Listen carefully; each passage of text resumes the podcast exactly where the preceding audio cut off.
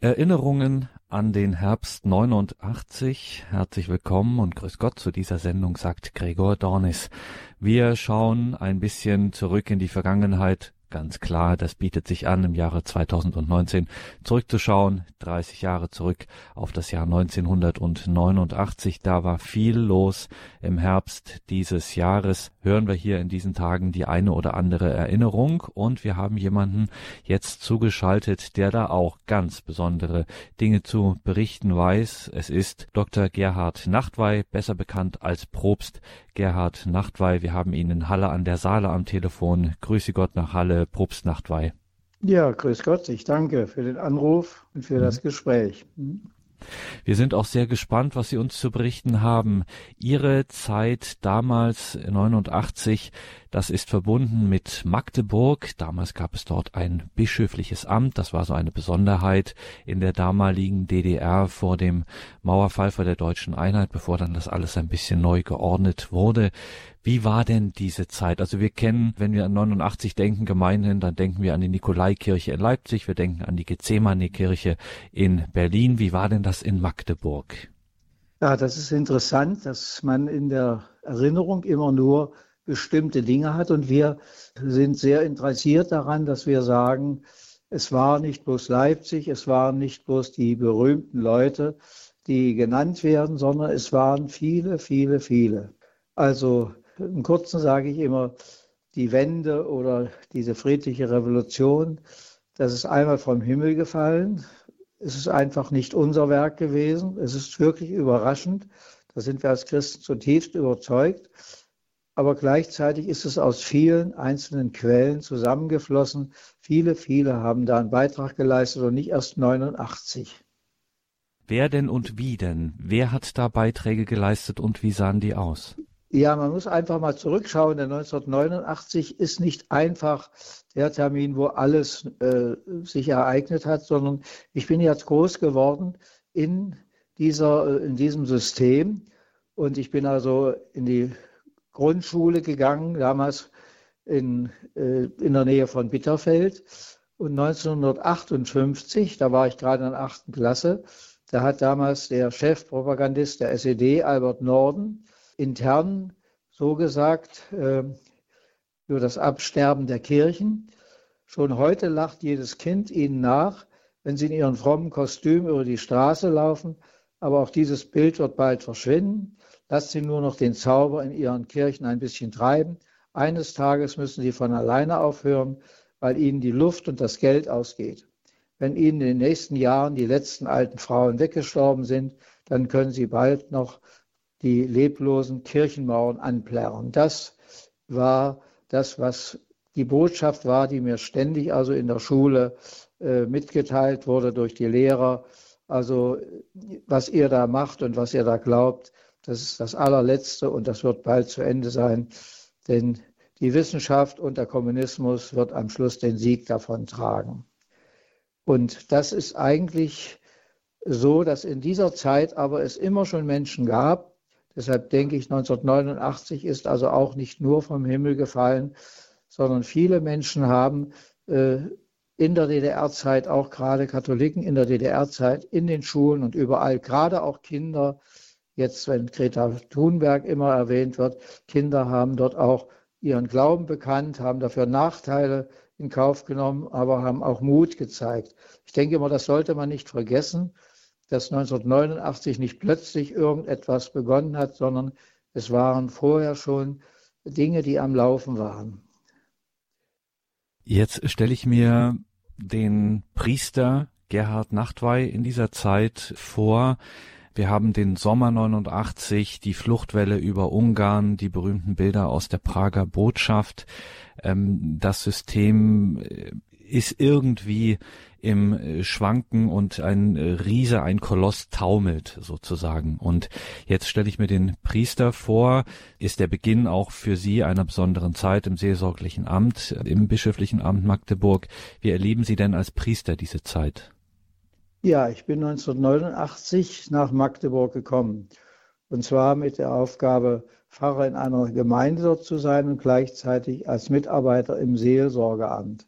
Da ist ja so, wenn man Pfarrer einer neuen Gemeinde wird, dann geht man zum Bischof und hat das erste Gespräch mit ihm und wird dann, wie es heißt, installiert auch. Also für die Gemeinde kriegt man die Beauftragung vom Bischof auch nochmal extra. Und ich habe damals unserem Bischof gesagt, Bischof Braun, Johannes Braun, ich möchte mit Ihnen eigentlich heute über nichts anderes reden als über das, was ist jetzt eigentlich los? Ich kann nicht mehr beten, ohne daran zu denken, wie Mose vor dem brennenden Dornbusch, wenn du betest, ich habe das Elend meines Volkes gesehen. Und jetzt geh hin, ich sende dich, die Menschen in die Freiheit zu führen. Das habe ich ihm damals gesagt, weil mich das jedes Mal bewegt hat. Ich denke, wir können nicht vorbeigucken an dem, wie es den Menschen geht. Und habe den Bischof gebeten, dringend, versuchen Sie doch von Ihrer Seite aus die Bischöfe dazu äh, ermuntern, gemeinsam jetzt ein Wort zu sagen, damit die katholischen Christen auch sagen, wir werden, haben auch die Rückhalt durch die Bischöfe und werden uns jetzt für diese Menschen einsetzen. Denn es war ja so, das Motto, wir weinen denen keine Träne nach. Oder wie mir damals der Vertreter auch, der mich auch in Magdeburg besuchte, der politische Vertreter, zuständig für die Kirchen, der sagte mir, ach wissen Sie was, das sind alles Menschen, die nicht ganz normal sind, die da äh, nach dem Westen gehen und die auf die Straße wollen und so etwas. Die sind nicht ganz normal. Die meisten sind ja wirklich sehr begeistert von allem, was hier ist. Denken Sie mal am 1. Mai, die Begeisterung und die Menschen. Nein, also zu Ihnen kommen wahrscheinlich bloß die kaputt und nicht ganz normal sind. Worauf ich ihm gesagt habe, entschuldigen Sie bitte, ich möchte bitte, dass Sie gehen. Wenn Sie so über die Leute denken, dann entweder haben Sie dann nicht den entsprechenden Blick dafür, das wäre nicht gut, oder Sie erzählen etwas, wovon Sie nicht überzeugt sind, und das wäre auch nicht gut. Ich denke, das Gespräch ist hiermit beendet. Er war ein bisschen erstaunt, aber ich habe gesagt, nein, ich weiß nicht, was ich jetzt noch mit Ihnen reden soll weil mich das innerlich so aufgewühlt hat und ich immer an die Leute, an die Menschen gedacht habe und sage, wie können wir heute in dieser Situation als Christen unser Zeugnis, auch unsere Antwort aus dem Glauben herausgeben. Das hat mich damals bewegt in Magdeburg. Erinnerungen an den Herbst 89. Wir sind verbunden mit dem Propst im Ruhestand Dr. Gerhard Nachtwey. Heute lebt er in Halle an der Saale. 1989 war er in Magdeburg tätig. Propst Nachtwey weil wir jetzt von den Menschen sprechen, die damals sich aufgemacht haben, zum Beispiel auf die Straßen gingen, die zum Beispiel auch zu Friedensgebeten gingen in den Magdeburger Dom, muss man sagen, der Magdeburger Dom ist eine äh, evangelische Kirche. Wenn wir uns daran erinnern, dann denken wir oft an eine ziemlich einheitliche äh, Motivation Stichwort Freiheit oder ähnliches. Aber es war ja doch, wenn man genauer hinschaut, eine ziemliche Gemengelage von ganz unterschiedlichen Vorstellungen, Wünschen, Hoffnungen, Sehnsüchten, die da so dabei waren. Immer wieder war auch im Schwang so eine Art äh, Gesellschaft, wie es sie vorher noch nicht gab, so eine Art dritter Weg, sag ich mal. Wie haben Sie denn das erlebt? Was waren denn damals so die, äh, ja, die Hoffnungen, die Erwartungen? Ja, wir sind jetzt sehr dabei, darüber auch nachzudenken, weil unheimlich viel dazu erscheint und viele also ihre Erinnerungen mit einbringen. Wir haben zum Beispiel in Halle den Abend gehabt unter dem Titel Ich habe das Elend meines Volkes gesehen über die katholische Koordinierungsgruppe im Herbst 1989 in Magdeburg. Und zwar war es so, dass in Magdeburg entstanden ist schon vor dem berühmten 9. Oktober, wo wir wirklich Angst hatten. Da werde ich nachher noch zu erzählen. Vorher gab es schon solche Kreise, die sich zusammensetzten und die bestimmte Themen besprachen. Also es wurde an diesem Abend gesagt, ja, was war denn nun, fragten Leute, was war denn nun der Grund? Und ich habe gesagt, also nicht die Reisefreiheit, nicht irgendwelche westlicher Wohlstand, sondern in den Gruppen, die sich trafen. In der Stadt wurde geredet über die Schule, nämlich über die Frage, wie, es gab einen Bildungskreis, wie muss denn Bildung aussehen? Denn wir wollen nicht, dass unsere Kinder länger auf die Weise in ihrem Gewissen gezwungen werden, etwas zu sagen, was nicht richtig ist. Es gab einen Kreis, der über Wirtschaftsfragen nachdachte, wie muss denn die Wirtschaft laufen, dass sie also sowohl sozial wie auch ökologisch verantwortet ist. So haben wir damals in unserem Wirtschaftskreis das genannt. Und es gab einen Menschenrechtskreis, wie sind die Menschenrechte, dass Menschen das Recht haben, auch ihre Freiheit, äh, meinetwegen in Meinungen und in allem zu sagen, es ging um die Presse- und Meinungsfreiheit. Also es waren immer solche Fragen, die äh, uns bewegt haben. Und auch in dem Magdeburger Dom, die Forderungen, die gestellt waren, waren nicht, wir wollen reisen und waren nicht, wir wollen also jetzt den westlichen Wohlstand haben, sondern eigentlich waren das diese Dinge, die damals Menschen bewegt haben, die dort jedenfalls gesprochen haben, aus den verschiedenen Gruppierungen. Das war eigentlich äh, so das Anliegen. Wir haben noch mal geguckt, was wir damals wirklich wollten. Jetzt auch im Nachhinein haben wir noch mal geguckt in verschiedenen Gruppierungen und in verschiedenen Überlegungen und sagten, nein, damals wollten wir das. Was andere wollten dann, das äh, ist natürlich eine Frage, die wir nicht beantworten können.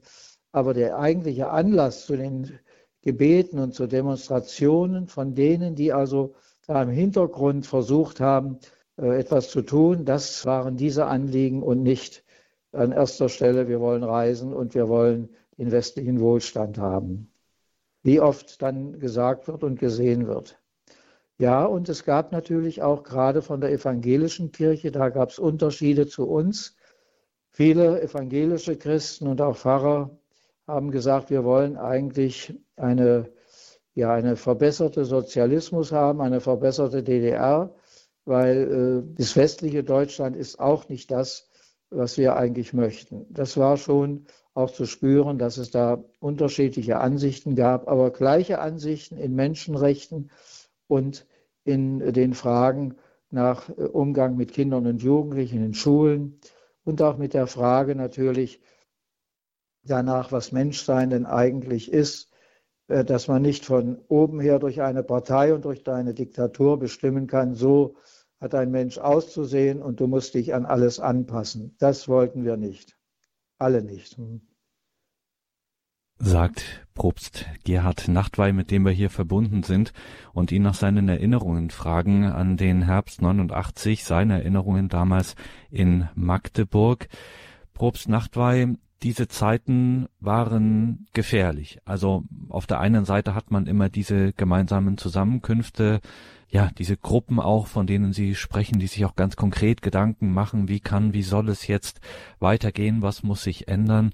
Und wir haben zum Beispiel auch Friedensgebete und die Demonstrationen, auch am berühmten Montag des 9. Oktober, bei einer der großen Montagsdemonstrationen in der damaligen DDR.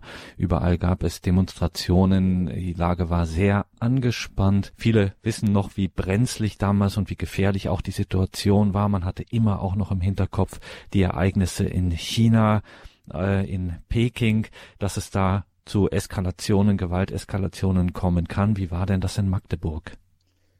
Ja, und das ist auch interessant, wenn wir jetzt hinterher über all das nachdenken, dann kommt von den Menschen, die damals dabei waren, immer, wir hatten viele Angst. Es sind auch Menschen, die nachher sich sehr engagiert haben. Zum Beispiel ist da nicht Vater und Mutter zur Demonstration gegangen oder in den Dom, sondern immer nur einer, weil sie gesagt haben, wenn jetzt einer verhaftet wird, dann soll wenigstens einer da sein noch für die Kinder. Wir hatten alle Angst, sie haben recht. China, was dort passiert ist, das steckt uns in den Knochen, aber nicht bloß das, sondern wir hatten Informationen und haben es ja selber auch gespürt, dass man durchaus bereit ist, auch jetzt mit Gewalt vorzugehen. Deshalb, wenn man jetzt hinterher sagt, auch so schlimm war das ja nicht, dann ist das nicht wahr. Wir hatten also gewaltige Angst. Ich erzähle vielleicht mal zwei konkrete Beispiele. Am Abend vor der vor diesem 9. Oktober waren zwei, waren Eltern bei mir und sagten, unser Junge, der ist bei der Bereitschaftspolizei. Am 6. Oktober war er im Einsatz gegen Menschen in Magdeburg, die eigentlich bloß sich dort eine, ein Musik, eine Musik anhören wollten, die da Jugendliche machten. Und sie waren im Einsatz und mussten die, gegen die mit Gewalt vorgehen. Und das haben wir mitgekriegt. Und jetzt sind wir da jede Stunde fast rausgefahren vor die Kaserne und haben gesagt, wir wollen mit unserem Sohn sprechen. Aber sie haben gesagt, hauen Sie sofort ab, hier haben Sie nichts zu suchen. Denn wir haben den Sohn versucht zu überzeugen, geh zu Bereitschaftspolizei, mache nicht den Dienst ohne Waffe, also bei den Spatensoldaten. Du willst ja mal studieren. Wir haben ihn dazu überredet, aber wir haben doch nicht gewusst, dass er mal gegen seine eigenen Pfarrer und gegen die eigenen Jugendlichen vielleicht am 9. Oktober dann, äh, wenn ihr aus dem Dom rauskommt, eingesetzt wird. Und also wir haben so ein schlechtes Gewissen, so ein ungutes Gefühl, was sollen wir bloß machen? Und das hat mich auch noch sehr, sehr bedrückt, weil ich Ihnen gesagt habe, ich hoffe, dass es nicht dazu kommt und beten wir darum und sorgen wir uns, Hoffentlich geht es gut aus, aber ich verstehe Sie, dass Sie sich jetzt sehr schuldig fühlen, aber äh, Sie haben es ja auch nicht so gewollt und gewusst. Dann kam als zweites eine Mutter, die sagte, mein Sohn will heute Abend in den Dom gehen und will dort im Dom vor allen erklären, er ist nicht bereit, äh, zur Armee seinen Dienst zu, äh, zu, gehen und den Dienst zu tun, auch nicht als Spatensoldat, also äh, waffenlos, sondern er sagt, und will das dort im Dom sagen. Er geht dann erst, wenn der soziale Dienst eingeführt wird, der soziale Ersatzdienst, dann ist er bereit. Er muss am nächsten Tag, muss er aufs Wehrkreiskommando und wir haben Angst, wenn er das im Dom sagt und dann hingeht, dass er sofort festgenommen wird, denn das war ja ein Grund, wer den Dienst überhaupt generell abgelehnt hat, nicht bloß den Waffenlosen, sondern allen Dienst überhaupt bevor nicht also ein sozialer Ersatzdienst äh, eingerichtet wird.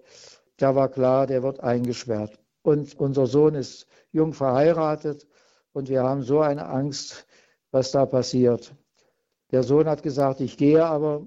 Und als die Mutter dann sagte, also weißt du, bleib du zu Hause, ich gehe für dich, bin ich mit dieser Mutter, die gedacht hat, im Dom sind bloß irgendwelche Chaoten versammelt, bin ich dieser Mut, mit dieser Mutter in den Dom gegangen, hatte selber sehr viel Angst, was wird passieren. Es war gespenstisch um den Dom herum.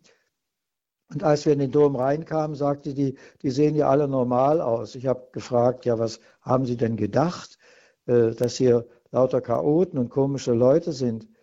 Und ich hatte in diesem Abend zwei Ängste. Die erste Angst war natürlich, dass Gewalt ausgeübt wird und dass geschossen wird oder aber die zweite Angst war auch noch.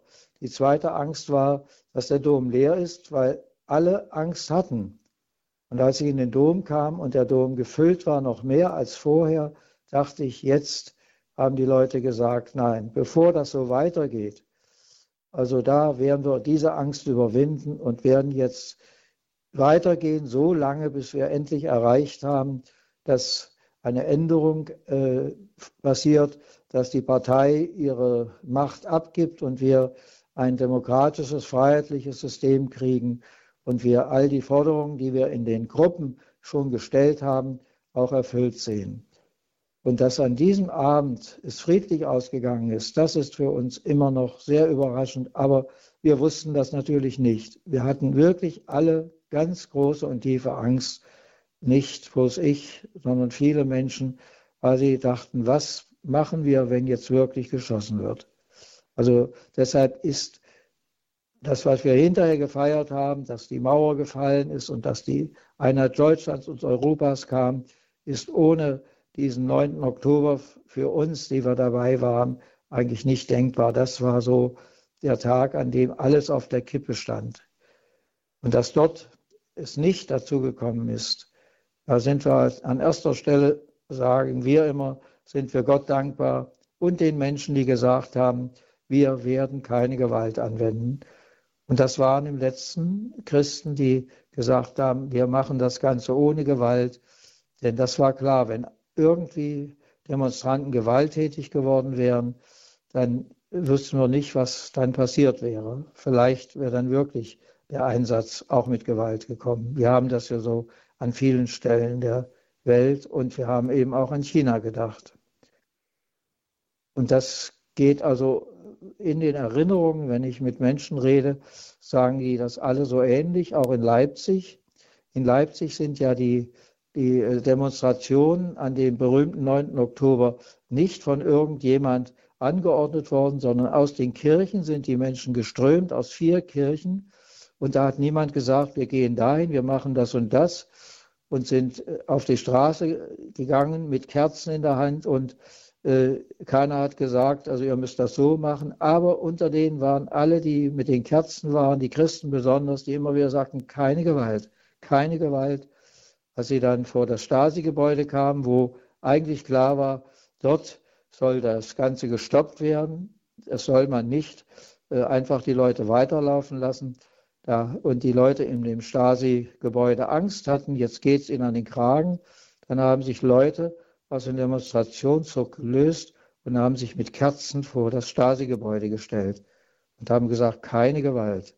Also das muss den Stasi-Leuten schon irgendwie, ja, dass sie auch nicht wussten, was ist denn jetzt? Jetzt schützen die uns davor, dass uns Gewalt angetan wird. Also Änderung ja, aber ohne Gewalt. Das, denke ich, war so besonders äh, das Christliche in dieser friedlichen Re Revolution, Deshalb verwenden wir heute das Wort eigentlich lieber friedliche Revolution statt Wende, weil der Egon Krenz ja äh, das sagt immer, ich habe das Wort Wende als erstes gebraucht und deshalb sagen wir, naja, äh, friedliche Revolution ist sicherlich passender.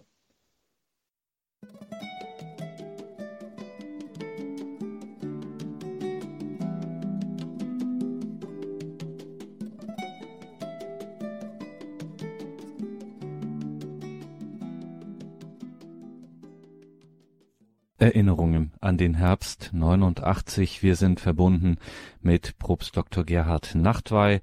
Er war 1989 in Magdeburg und wie Propst Nachtwey es jetzt formuliert hat, von den Christen ging dieses Signal maßgeblich mit aus. Keine Gewalt. Propst Nachtwey, weil wir auch, oder für alle die, die wir jetzt nicht hautnah mit dabei waren, die vielleicht auch jetzt jüngere sind, die es nur aus den Geschichtsbüchern kennen oder es aus dem Westen her verfolgt haben. Wenn wir an die Rolle der Christen in der DDR denken, dann denken wir eigentlich, sagen wir mal, zu 90 Prozent an die evangelische Kirche in der damaligen DDR.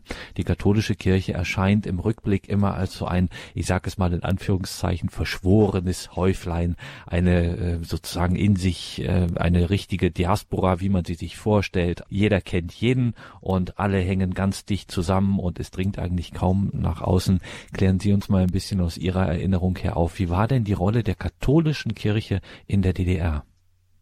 Ja, das ist, da sind wir schon am Nachdenken über die Rolle der Kirche.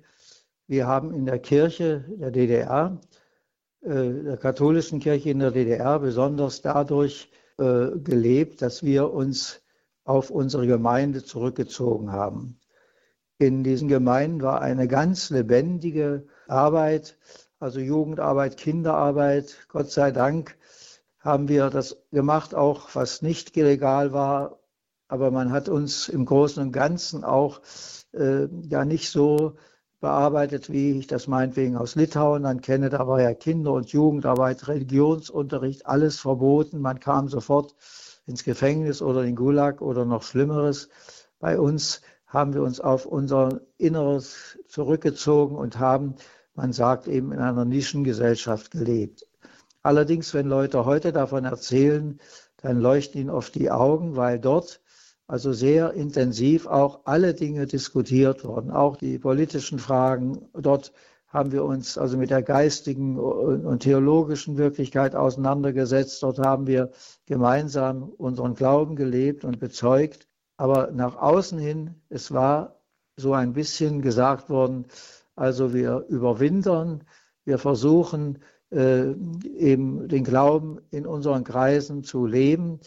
So ein bisschen war das Motto von Kardinal Bengsch so ausgegeben auch.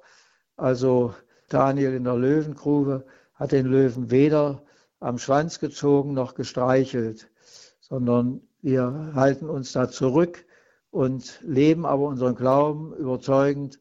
Aber nach außen hin engagieren wir uns nicht, weil wir ja hier, wenn wir uns engagieren, auch irgendwie politisch uns immer verbiegen müssen. Die evangelische Kirche hatte als Landeskirche sowieso ein bisschen auch als Landeskirchen, muss man ja sagen, hatte sich ja dann auch irgendwie schon selbstständig gemacht, was sie auch von der katholischen Kirche wollten, dass wir sozusagen eigene Bistümer machen, hatten sie also eine eigene evangelische Kirche in der DDR gegründet und äh, haben dann die Formel gefunden, Kirche im Sozialismus. Da haben wir so ein bisschen Probleme mit gehabt, weil wir gesagt haben, Kirche im Sozialismus, also ich sage es mal ein bisschen scharf, dann hätte man ja vielleicht auch sagen können, Kirche im Nationalsozialismus.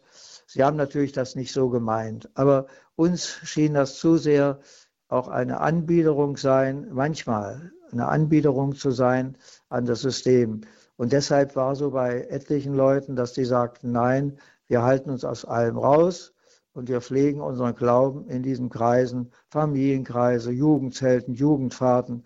Also es war ein ganz lebendiges leben, was jetzt zum Teil also auch Leute sagen, schade, dass das nicht mehr so ist. Wir haben also in der Nische auch wirklich eine richtige, ja, ein richtiges Glaubensleben, ein Gemeindeleben gehabt, das Jugendliche getragen hat. Die Kirche war sozusagen unsere Heimat. Ne? Und das ist lange so äh, auch ein bisschen gewesen. Der erste große Aufbruch so habe ich das mal dem Kardinal Meissner auch gesagt, ist geschehen, als 1986 das Katholikentreffen in Dresden war. Da hat er gepredigt und hat in seiner Predigt gesagt, dieses Stück Welt ist keine gottlose Welt. Da ist für uns Christen dieses Landes, dieses Land ein Zuhause, weil Christus in ihm wohnt. Wir dürfen aus der Kirche keine Bewahranstalt für fromme Seelen machen. Wir sind eine Weltkirche, das heißt aber auch für die Welt zu sein. Die Christen in unserem Land möchten ihre Begabung und ihre Fähigkeiten in unsere Gesellschaft einbringen, ohne dabei einem anderen Stern folgen zu sollen als dem von Bethlehem muss man dazu sagen, Probst Nachbar für alle, die das nicht mehr wissen und die äh, das jetzt falsch assoziieren, muss man dazu sagen, Kardinal Meissner war damals noch Bischof von Berlin. Ja, ja. Also der Kardinal Meissner war damals der Vorsitzende dieser Berliner Bischofskonferenz, nicht der Bischofskonferenz in der DDR, wie die das immer wollten, die DDR-Leute.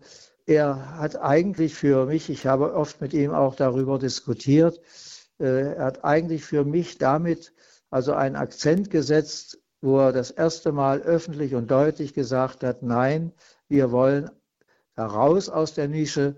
Und das hat also auch einen Startschuss gegeben. Dann gab es die Ökumenische Versammlung, wo katholische Kirche auch mit eingestiegen ist, 88, 89. Und von da an waren auch viele Katholiken also nochmal ermutigt, mit einzusteigen in diese Veränderung also nicht bloß in ihren Gemeinden zu diskutieren und in ihren Gemeinden zu leben, sondern auch nach außen hin sich zu äußern und zu engagieren. Das Zweite ist, wir waren, auch ich selber muss das von mir gestehen, wir waren als katholische Kirche auch immer der Meinung, ja, es hat jeder das Recht, dort zu leben, wo er leben möchte. Wer einen Ausreiseantrag stellen will und nach dem Westen gehen will, er soll ein Recht haben zu gehen. Aber gleichzeitig haben wir gesagt, bleibt hier bei uns. Hier in diesem Land muss es auch Christen geben. Hier ist auch unser Ort und unser Platz. Versucht doch mal nachzudenken, ob ihr nicht auch hier euren Glauben und euer Leben gestalten könnt, eben wenn wir uns auch mehr vielleicht engagieren, aber nicht für das System, sondern indem wir unseres mit einbringen. Und deshalb waren die Ausreisewilligen, die zunächst sich immer versammelt haben zu den äh, Friedensgebeten. Das war meistens dann am äh, Donnerstag, sowohl in Leipzig wie auch in Magdeburg. Und dann haben Leute gesagt, nein, wir wollen ja nicht raus, wir wollen hier bleiben. Und die sind dann auf den Montag gegangen. So kam es zu den Montagsgebeten und anschließend auch zu den Montagsdemonstrationen, dass Menschen sagten, wir wollen hier bleiben und wir wollen hier leben und wollen hier verändern. Das ist äh, auch nochmal wichtig daran zu erinnern, dass von daher auch katholische Kirche nicht unbedingt ja die Ausreisewilligen in der Weise noch unterstützt hat, dass man gesagt hat, also ja, äh, dann geht halt, äh, sondern dass wir gesagt haben, bleibt doch bitte auch hier, bleibt im Land und engagiert euch hier. Hier muss es auch Christen geben. Propstnacht, weil wenn wir jetzt über den Herbst 89 sprechen und Sie auch gerade dieses Stichwort der Ausreisewilligen ansprechen, müssen wir auch auf ein anderes Thema kommen. Gerade unter dem Dach der Kirche, unter dem Dach der Kirchen gab es auch immer wieder Kontakte in den Westen, aus dem Westen. Also wer im Sommer, im Herbst 89 sich in die Berliner Gethsemane-Kirche verirrte, der konnte dort durchaus zufällig äh, Leuten wie Eberhard Diebken oder so äh, an einer Hintertür über den Weg laufen. Äh, wie war denn das in Magdeburg? Gab es da auch Kontakte in den Westen oder aus dem Westen? Hat man sie dort auch aufgesucht, den Kontakt gesucht? Also wir hatten jetzt gerade am Wochenende ein Treffen Dessau und Mannheimer Jugendliche von damals. Ich war von 1979 bis 83 Vikar in Dessau, die drittgrößte Stadt in unserem Land Sachsen-Anhalt. Und eines Tages sagte mir ein höherer Parteifunktionär, ach wissen Sie was, der Kontakt mit dem, mit dem Westen, mit, West, mit den Leuten im Westen, der wird bald abbrechen. Der läuft ja doch eigentlich nur über die Verwandtschaft, die noch besteht, aber die werden ja alle älter und die jüngeren Leute, die haben ja überhaupt keine Beziehung mehr. Und ich habe dann nachgedacht und habe gesagt, ja, ein bisschen recht hat er ja, denn auch ich habe gute Verbindungen noch zu Onkel und Tanten, ja, ein bisschen noch vielleicht zu Cousin und Cousinen, aber schon weniger, aber dann zu den Kindern von denen schon gar nicht mehr. Und habe dann in Berlin eine Bekannte angerufen, die dort in dem Berliner Bildungszentrum äh, der katholischen Studentengemeinden arbeitete oder das leitete und habe die gebeten, hast du nicht irgendwie einen Kontakt zu einer Jugendgruppe aus dem Westen? Und dann hat sie uns gesagt, ja, in Mannheim gibt es eine Studentengemeinde, die suchen dringend immer noch Kontakte mit einer Studentengemeinde im Osten, aber wir finden keine mehr. Aber ich sage gut, wenn die sagen, es muss ja nicht eine Studentengemeinde sein, es kann ja auch eine Jugendgruppe aus Dessau sein. Und da haben wir uns getroffen und die haben äh, regelmäßig dann jedes Jahr sich als ja, Cousin und Cousin oder irgend sowas einladen lassen, privat. Mit denen haben wir uns also getroffen und haben aber auch immer Themen diskutiert. Zum Beispiel haben wir uns erinnert, wir haben einmal diskutiert, wie habt ihr die Geschichte äh, nach dem Zweiten Weltkrieg im Westen erlebt? Was ist euch in den Schulen und in den äh, äh, Studien so darüber berichtet worden? Und wie ist das bei uns in der DDR gewesen? Und haben dann also ein Seminar gemacht über die andere Sicht der Geschichte, die uns vermittelt worden ist in Schulen. Aus dieser Verbindung ist dann auch, das wusste ich natürlich nicht oder habe ich nicht so geahnt, sind dann auch einige Ehen entstanden, das dann schwierig war, weil die dann ja versucht haben, einen Ausreiseantrag zu stellen. Heute noch erinnern die sich und äh, an diese gemeinsame Zeit. Und das ist eben nur ein Beispiel, in der katholischen Kirche gab es immer viele Verbindungen nach dem Westen. Erstens haben viele Pakete geschickt, zur Erstkommunion meinetwegen, den Kindern auch, äh, auch gleich nach dem Krieg. Dann gab es äh, so äh, Kontaktstudenten zum Beispiel, die Erfurter Studenten, die dort Theologie studiert hatten, hat immer einen Kontaktstudenten aus Paderborn. In den Studentengemeinden gab es Partnerschaften. Also wir haben unheimlich viel auch dem zu verdanken, dass dadurch auch nicht bloß also bestimmte Dinge, die es bei uns wenig gab, zu uns nach dem Osten kamen, sondern auch, dass wir geistig auch dann eben äh, eine Auffrischung hatten. Zu unseren Priesterwerkwochen etwa, die jedes Jahr waren, waren jedes Mal oder fast jedes Mal auch Professoren aus dem Westen da. Die wurden natürlich nicht zur Priesterwerkwoche eingeladen, sondern irgendwie durch einen Ver Verwandten, ja, wo man sagt, das Onkel oder Tante oder äh, eingeladen und haben uns dann also auch über viele Dinge äh, berichtet und wir haben diskutiert. Also die Kontakte waren sehr groß und sehr weit verbreitet. Das heißt, wir haben als, auch als Kirchgemeinden eigentlich sehr viel gelebt mit den Menschen aus dem Westen, mit den westlichen Kirchen. Und dafür haben wir auch nochmal gesagt, müssen wir unendlich Danke sagen.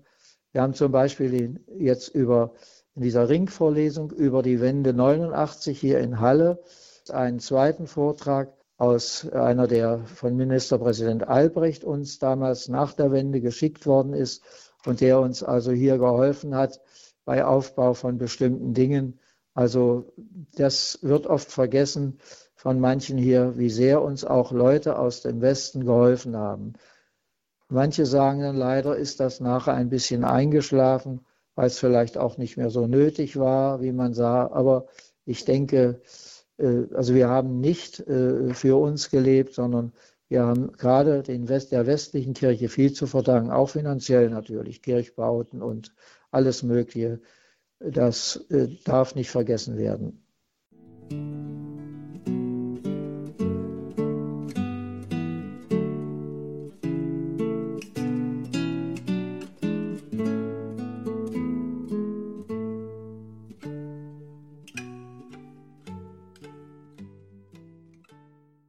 Willkommen zurück in dieser Sendung mit Dr. Gerhard Nachtwey, derzeit in Halle, langjähriger Probst in Dessau, Probst im Ruhestand also.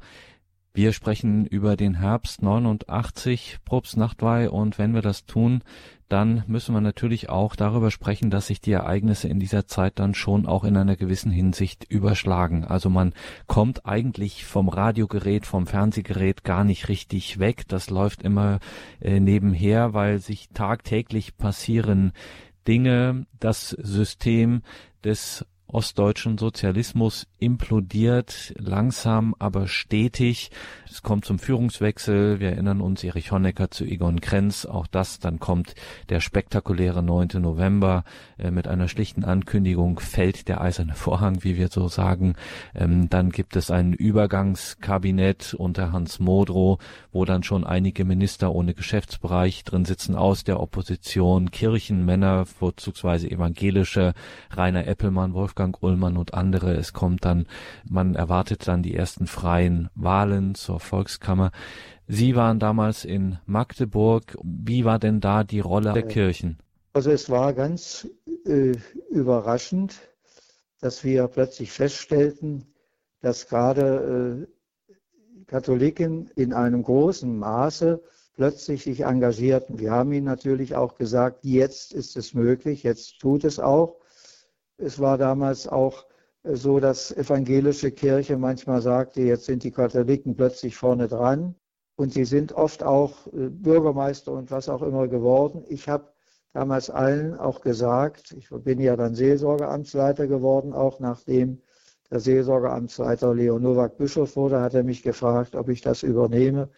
Habe dann allen gesagt, äh, engagiert euch politisch, wo ihr das tut. Das macht nach eurem eigenen Gewissen und nach euren Möglichkeiten. Versucht jetzt nicht zurückzustehen, aber denkt daran, ist, wir haben das alle nicht gelernt. Und wenn einer zum Beispiel feststellt, er kann nicht Bürgermeister, weil er das einfach nie gewusst hat, wie das geht und was da eigentlich zu machen ist, und ihr werdet damit keinen großen Erfolg haben, denn es kann sein, die Karre ist so in den Dreck gefahren worden, ihr zieht die raus und seid versucht, die rauszuziehen und seid dann vielleicht noch schuld auch daran, dass das nicht so geklappt hat. Aber ihr habt die und wir haben die Karre nicht in den Dreck gefahren. Aber es ist eine Sache, dass wir uns wirklich engagieren. Und da kam eben das deutlich, dass viele einfach sagten, ja, die Katholiken, da wüssten wir, wo dran wir waren. Übrigens auch schon in der DDR oft Parteigenossen, die gesagt haben, bei euch wissen wir wirklich, woran wir sind, weil ihr eine klare Linie habt, auch wenn wir uns vielleicht äh, zu wenig nach außen geäußert haben, aber wir wussten, auf die kann man vertrauen. Und da war plötzlich dann, also waren Katholiken viel in Führungspositionen als Bürgermeister, aber auch als Ministerpräsidenten, wo wir uns auch gegenüber der evangelischen Kirche wieder ein bisschen manchmal rechtfertigen mussten und sagten, wir haben das nicht gemacht äh, im antiökumenischen Geist, sondern auch, weil wir dachten, äh, ja, wir sind ja auch gewählt worden dann und wenn, äh, können wir auch nichts dazu, dass das plötzlich so gekommen ist. Ne? Äh, manche Evangelischen haben dann auch so gesagt, ihr wart Trittbrettfahrer der Revolution und nachher plötzlich wart ihr in, in einem Führerlockstand vorne und habt also, aber das stimmt natürlich so auch nicht. Aber richtig ist schon, dass viele sich dann erst auch nach außen hin engagiert haben. Und das war keine einfache Zeit, weil ja alles schwierig war. Es musste ja alles neu gemacht werden, umgebaut werden. Und da haben viele auch Fehler gelassen, gerade bei diesen Politikertreffen, Politikertagen, die wir gemacht haben, wovon viele jetzt aber auch noch schwärmen. Da war das klar, wie mühsam das ist, wenn jemand da reinkommt in so ein System, hat Verwaltung und sowas alles nicht gelernt und soll jetzt plötzlich über Finanzen und sowas befinden. Das nächste war, dass wir plötzlich feststellten, dass etliche von denen, die eigentlich ja das System mitgetragen haben und manchmal auch wirklich in einer äh, nicht guten Weise mitgetragen haben, dann plötzlich wieder in irgendwelchen Ministerien und in irgendwelchen anderen Institutionen, in Arbeitsämtern saßen, was dann viele Leute dazu brachte, dass sie sagten, erst waren wir auf der Straße und jetzt stehen wir als Erste wieder auf der Straße, während die schon wieder ihre Ämter und Funktionen haben und das hat dann auch zu einem gewissen Unmut geführt. Aber, und das ist, glaube ich, gerade auch für Hörer von Radio Maria nochmal interessant, wir haben den Engel des Herrn in der DDR-Zeit immer beendet, jedes Mal mit dem Gebet, dass du den Welt den Frieden, der Kirche die Freiheit und unserem Vaterland die Einheit schenken wollest. Immer war das unser Gebet. Es ging also um den Frieden, es ging um die Freiheit und es ging um unserem Vaterland die Einheit. Das heißt, wir waren im letzten schon der Meinung, wir sind ein Volk und wir müssen wieder zusammenkommen. Und dass da viele Leute sagen auch, natürlich, dass da auch nicht bloß äh, vom Himmel gefallen ist, dass Gott Vater gewirkt hat, sondern dass wir auch sagen, auch Maria hat da mitgewirkt dran und hat mitgeholfen, dass es zu der Einheit Deutschlands gekommen ist. Äh, und noch überraschender, und das finde ich so großartig, noch überraschender ist nicht bloß zur Einheit Deutschlands, sondern zur Einheit Europas. Plötzlich war möglich, also Jahrzehnte, man könnte noch mehr sagen, in Europa, die durch Krieg und durch Hass und durch gegenseitige Verdächtigungen, Erbfeindschaften geprägt waren, dass die zu Ende war und es gab plötzlich nicht bloß die Einheit Deutschlands, sondern es gab die Einheit Europas. Sie kennen diese Verhandlungen 2 plus 4. Nicht bloß die Mauer zwischen Deutschland ist gefallen, sondern auch in Europa sind Mauern gefallen, ist ein neues Miteinander entstanden, das jetzt wieder vielleicht vergessen worden ist, wie großartig das ist. Und wir hoffen immer, dass es nicht aufs Spiel gesetzt wird, weil man nicht mehr daran erinnert, dass dort eigentlich etwas geschehen ist, was für unsere, was wir als Generation, ich sage immer, was wir als Generation erlebt haben und nicht jede Generation so erlebt. Also dafür können wir nur dankbar sein. Das sage ich überall, wo ich bin, dass wir das ja nicht vergessen, auch wenn manches jetzt nicht so einfach scheint, dass wir das nicht vergessen, was hier wir erlebt haben. Aber Sie haben recht. Ich habe manchmal gesagt, ich weiß, wenn ich früh aufwache, nicht, was eigentlich nun wieder passiert, weil es überrollte uns alles. Es passierte ständig etwas Neues und das war anstrengend und ich habe auch manchmal gesagt, lieber Gott, also auf die Dauer äh, geht so auch nicht. Man kann also nicht immer in diesem ja, überdrehten Stress leben, dass man sagt, jeden Tag gibt es was Neues und was, wo man wieder eine Herausforderung also ich habe mich manchmal auch wieder nach Zeiten gesehen, wo es etwas ruhiger wird.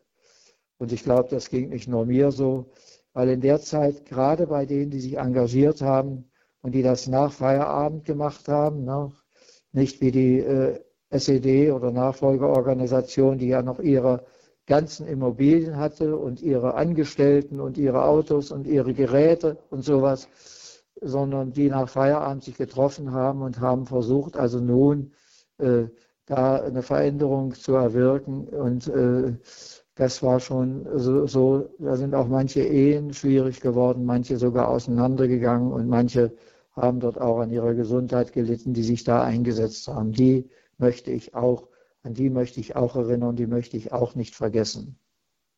Sagt Probst Gerhard Nachtwey, mit dem wir hier im Gespräch waren und wir müssen ein bisschen auf die Uhr schauen.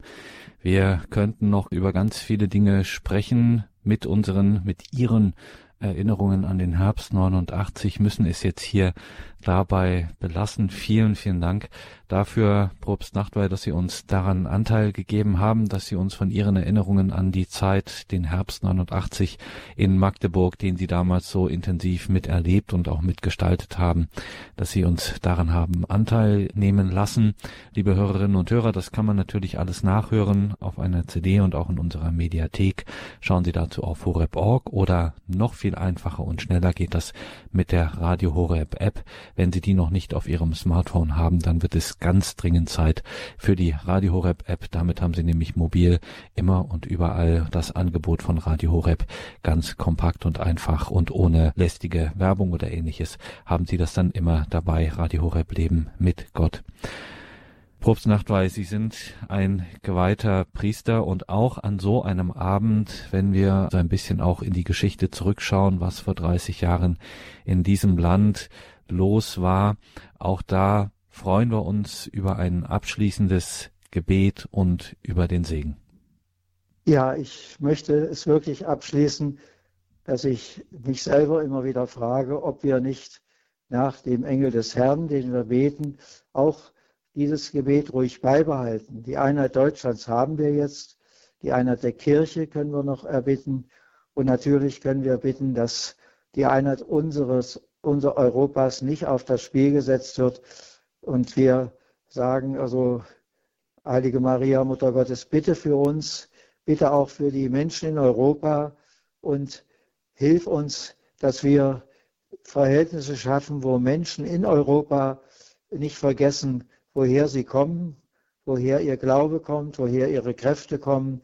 Denn ich habe nochmal in Litauen erlebt, wie dort die Menschen auch in Pivajunai, das ist ein Wallfahrtsort zur Maria der Betrübten, immer wieder gebetet haben. Im vorigen Jahr mit dem Präsidenten Landsbergis, dem ersten, äh, dem ersten Präsidenten, von, äh, der die Befreiungsbewegung dort gegründet hat, wo die gesagt haben, Maria, du musst uns helfen, dass wir durchhalten und dass wir nicht schwach werden und müde werden. Heilige Maria, Mutter Gottes, bitte für uns. Und ich denke, wir bitten all die Heiligen, die sich für Europa immer wieder eingesetzt haben, die großen europäischen Heiligen. Wir bitten darum, die Patrone Europas, dass sie uns mit ihrer Fürbitte begleiten. Das ist meine Bitte und so segne uns und lasse uns auch zum Segen werden weiter für die Menschen heute, der allmächtige und barmherzige Gott, der Vater, der Sohn und der Heilige Geist. Amen.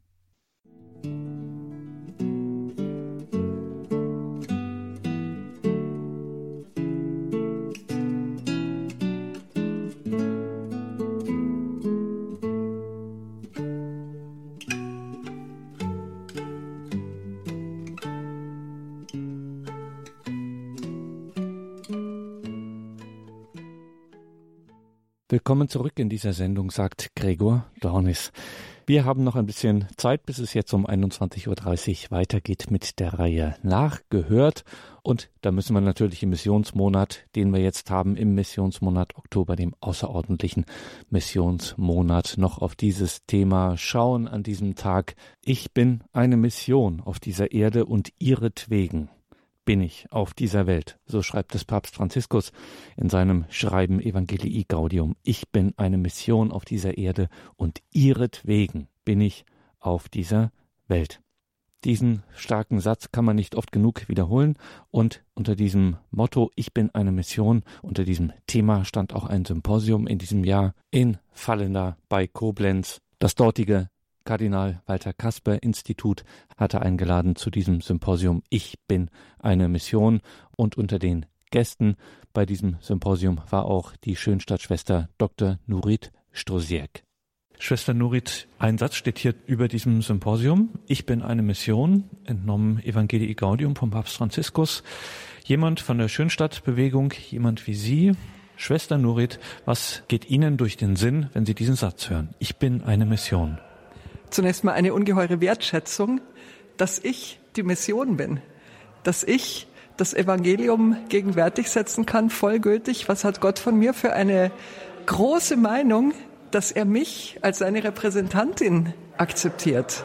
Und ich muss auch sagen, äh, hier jetzt diese, diese Tagung ist für mich eine große Ermutigung, weil da ganz unterschiedliche Provenienzen, ganz unterschiedliche Sichtweisen zusammenkommen. Bei allen aber tatsächlich diese Leidenschaft zu spüren ist, dass äh, dass man auch hineinwirken möchte in die Gesellschaft. Für mich ist es ermutigend, zunächst mal überhaupt, dass Papst Franziskus diesen Satz gesagt hat. Und ich denke, wir müssten auch in Deutschland noch viel mehr ernst nehmen, dass es äh, gerade, wenn man immer von dem Wenigerwerden der Christen spricht, es kommt darauf an, dass ein einziger Christ dasteht, wenn wir an unsere eigene Glaubensgeschichte denken. Dann waren für jeden von uns ein oder zwei Menschen ausschlaggebend, dass wir überhaupt diesen Weg gefunden haben, dass wir tiefer zu Jesus Christus gefunden haben. Und ein einziger Mensch genügt, um ein Leben zu verändern. Und ich sage mir, wenn ich diesen Ruf, ich bin eine Mission nicht ernst nehme, frage ich mich, wie viele Menschen dann nicht die Chance haben, dieses Glück zu finden, das ich gefunden habe. Und ich muss sagen, ich habe schon oft gedacht, wenn ich nicht zum Glauben gefunden hätte, mir würde viel Lebensqualität fehlen. Ich habe Sie spontan zu diesem Gespräch überredet und jetzt stelle ich eine schwierige Frage, deswegen schon jetzt Pardon dafür. Was würde Ihnen fehlen? Was würde mir fehlen? Mir würde äh, der, die tiefen Dimension, der Resonanzboden fehlen, der meinem Leben in, ich würde mal sagen, in allen Dimensionen, wenn ich an mein Denken, äh, wenn ich denke, was ich studiert habe, ich habe Theologie studiert, Philosophie, äh, das war ein Resonanzboden, das im Glauben zu spiegeln. Wenn ich an meine Beziehungen denke, für mich sind Beziehungen, zwischenmenschliche Beziehungen tiefer, weil ich immer noch mal äh, auch diese Resonanz des Glaubens, der Sinngebung, auch des intensiveren Erlebens habe. Und äh, für mich würde auch fehlen ein Stück weit die Vision für mein Leben. Ich habe schon oft gedacht, wenn ich mit ähm, ich bin seit 40 Jahren schon in der Gemeinschaft. Ich habe schon oft gedacht, wenn ich mit Gleichaltrigen zusammen war, die zum Teil große Karrieren gemacht haben. Meine Güte, wenn ich vergleiche, äh, ich möchte nicht tauschen. Denn die Erfüllung, die haben vielleicht mehr von der Welt gesehen, aber die Resonanz, die ich erlebe, weil ich alles mit Gott und im Glauben spiegeln kann, ist für mich ein, ein ganz großes Glück. Und das wünsche ich einfach ganz vielen Menschen.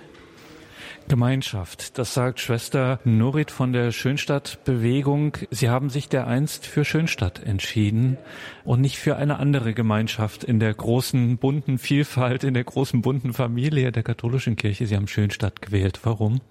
Nun, ich würde sagen, zunächst mal deswegen, weil ich bei Schönstadt als Jugendliche gelandet bin und mir es da gefallen hat. Ich hatte also in dem Sinn keine Auswahl, aber ich muss sagen, es war für mich eine gute Wahl, denn ich merke, in der Schönstadtbewegung ist ganz wichtig, dass jeder Einzelne von Gott erwählt ist, dass jeder Einzelne, wir sagen persönliches Ideal, also eine persönliche Mission hat.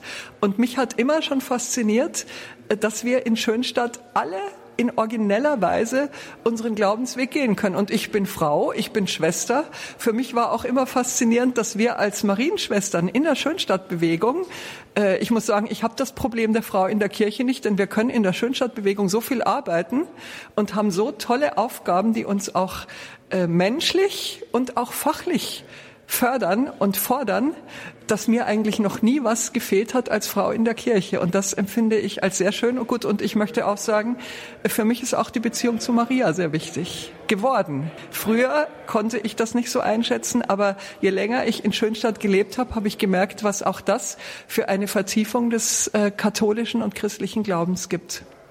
Immer wieder hat man hier am Rande gehört, diese Missionsaufforderung, so wichtig das ist. Also es ist ja unmittelbar auch einsichtig für die meisten, die das hören. Aber viele sagen eben, na ja, das ist halt was für die Priester, das ist was für die Ordensleute, für Menschen wie Sie, die in der Gemeinschaft beheimatet sind. Aber ich bei mir zu Hause, ich kann froh sein, äh, wenn ich nicht äh, gelüncht werde, wenn ich mich bloß oute, dass ich äh, einfach nur in dieser Kirche Mitglied bin.